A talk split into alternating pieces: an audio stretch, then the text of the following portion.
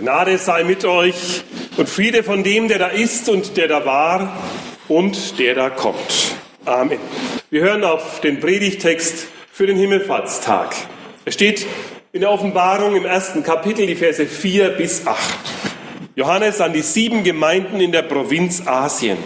Gnade sei mit euch und Friede von dem, der da ist und der da war und der da kommt und von den sieben Geistern, die vor seinem Thron sind und von Jesus Christus, welcher ist der treue Zeuge, der Erstgeborene von den Toten und Herr über die Könige auf Erden. Ihm, der uns liebt und uns erlöst hat von unseren Sünden mit seinem Blut und uns zu Königen und Priestern gemacht hat vor Gott, seinem Vater. Ihm sei Ehre und Gewalt von Ewigkeit zu Ewigkeit. Amen. Siehe, er kommt mit den Wolken. Es werden ihn sehen alle Augen und alle, die ihn durchbohrt haben, und es werden wehklagen um seinetwillen alle Geschlechter der Erde. Ja, Amen. Ich bin das A und das O, spricht Gott der Herr, der da ist und der da war und der da kommt, der Allmächtige. Vater, wir danken dir für dein Wort und bitten dich, segne uns durch dein Wort und durch deinen Geist. Amen. Liebe Himmelfahrtsgemeinde, die Offenbarung, das letzte Buch der Bibel. Lange Jahre war sie für die Christen so etwas wie eine Kristallkugel, durch die sie versucht haben, einen Blick in die Zukunft zu werfen. Heute sind es vielleicht nur noch ein paar Begriffe, die manchen davon in Erinnerung sind. Die Hure Babylon zum Beispiel oder das Tier aus dem Abgrund, vielleicht mit seiner Zahl 666. Die meisten kennen wohl aber auch das große Bild vom himmlischen Jerusalem am Ende der Offenbarung. Gut, wenn wir das kennen.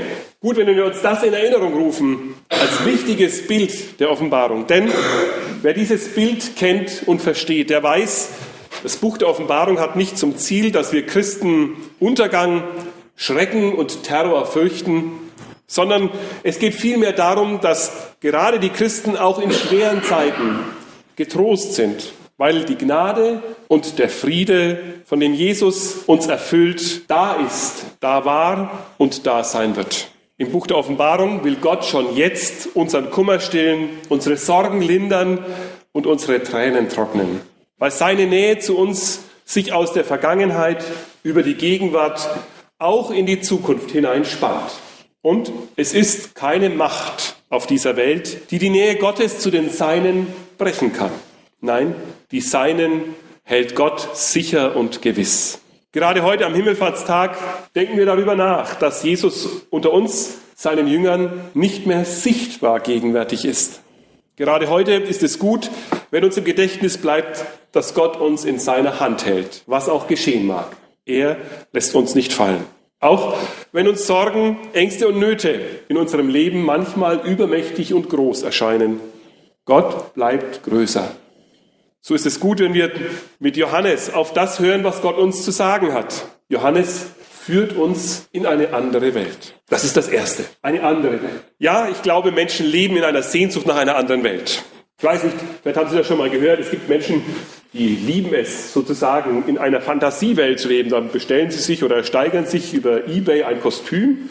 Und wenn sie nach der Schule oder nach der Arbeit nach Hause kommen, dann schlüpfen sie hinein. Und dann leben sie in einer anderen Welt.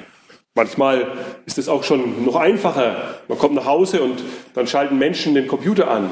Und es wird eine ganz andere Welt vor ihnen aufgebaut. In die hinein tauchen sie dann ein.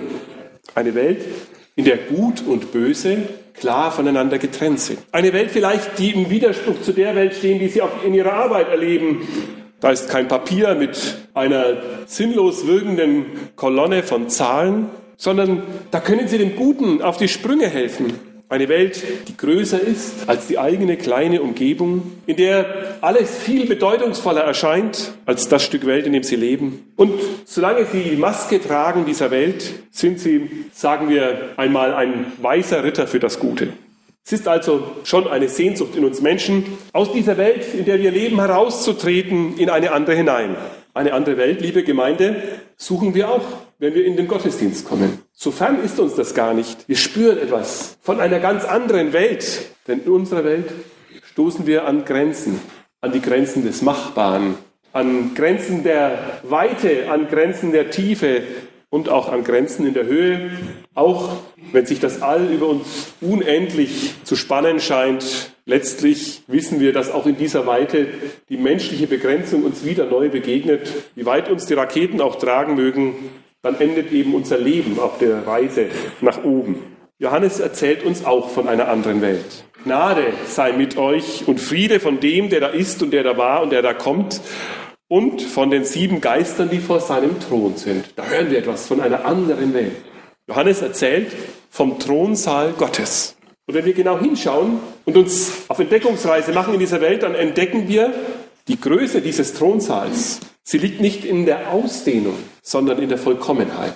Denn die sieben in der Bibel, das müssen wir wissen, ist die Zahl der Vollkommenheit. Das Besondere bei Gott ist nicht das höfische Protokoll, sondern dass sich Gnade und Friede ausbreiten wie eine große Welle, die man nicht aufhalten kann. Wie eine ansteckende Krankheit in unserer Welt, so verbreitet sich in Gottes Gegenwart Gnade und Friede aus.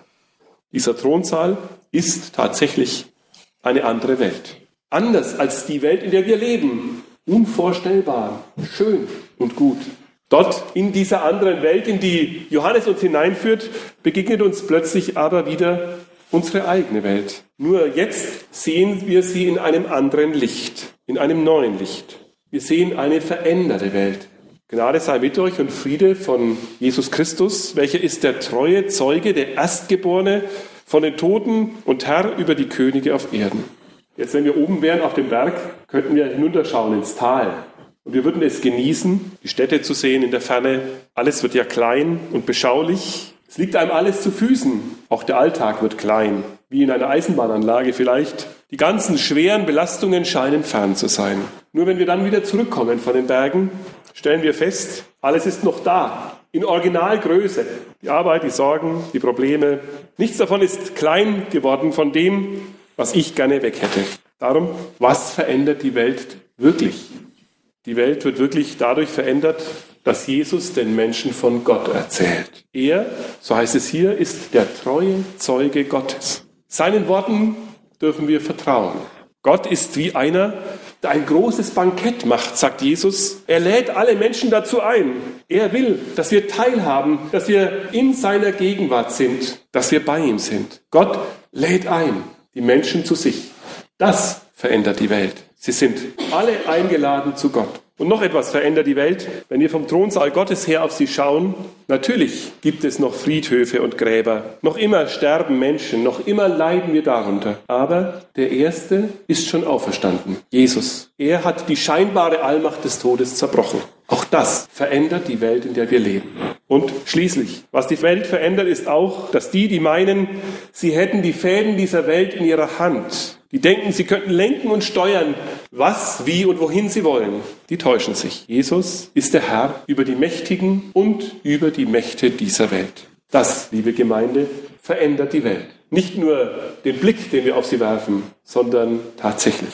Dass sich die Welt, in der wir leben, ändern muss, ist uns natürlich klar. Und deswegen ist das dritte, verändert die Welt. Ich lese uns zwei Verse aus unserem Predigtabschnitt vor. Ihm, der uns liebt und uns erlöst hat von unseren Sünden mit seinem Blut und uns zu Königen und Priestern gemacht hat vor Gott, seinem Vater, ihm sei Ehre und Gewalt von Ewigkeit zu Ewigkeit. Amen. Ja, wir wünschen uns das doch oft, dass sich die Welt, in der wir leben, verändert. Menschen sollen gerechter werden, freundlicher. Die Kriege, sie sollen aufhören, Streit beigelegt werden. Gott verändert die Welt, in der wir leben, wirklich. Aber er fängt dabei nicht bei den Menschen an, sondern bei uns, bei mir und dir. Nicht bei den anderen, sondern in jedem Einzelnen. Wir dürfen uns gebrauchen lassen. Unser Streit soll der erste Streit sein, den wir beilegen. Darum vergibt er uns, damit wir Menschen werden, die gerne auch vergeben. Darum schenkt er uns immer zu einen neuen Anfang, damit wir anderen auch einen neuen Anfang möglich machen und schenken. Für uns zuallererst, liebe Gemeinde, muss dieser Jesus Christus, der Herr der Herren, der König der Könige, Herr und König über unser Leben werden. Aber nicht aus Zwang, nicht aus Ideologie heraus, sondern weil seine Liebe uns berühren will, weil wir erkennen, dass er uns befreit, dass unser Leben leichter wird, wenn wir fallen lassen, was uns zerstört, wenn wir ziehen lassen, was uns nach unten drückt. Er hat uns erlöst von unseren Sünden durch sein Blut. So wird es uns in unserem Predigtabschnitt zugesagt. So verändert er diese Welt. Und er tut es nicht, dass er danach an uns herummäkeln kann und meckern, so wie das manchmal vielleicht auch in unseren Ohren nachhalt. Jetzt hast du neue Schuhe, jetzt passt gescheit drauf auf. Neue Hose, Max fein nicht gleich dreckig. Ja, so sind die Regeln in unserer Welt, das gehört so dazu, das ist auch nicht schlimm. Aber bei Gott ist es anders. Er befreit uns nicht, um an uns herumzumeckern. Er macht uns frei, um uns eine Würde zu geben. Und das finde ich wirklich sagenhaft an der Offenbarung und auch ganz fantastisch an unserem Predigtabschnitt. Dazu möchte ich ganz am Schluss jetzt kommen und möchte uns das noch vor Augen stellen. Johannes schreibt uns, er hat uns zu Königen und Priestern gemacht vor Gott, seinem Vater. Und das heißt, liebe Gemeinde, Gott sieht uns in höchsten Würden an. Wir alle sind Würdenträger.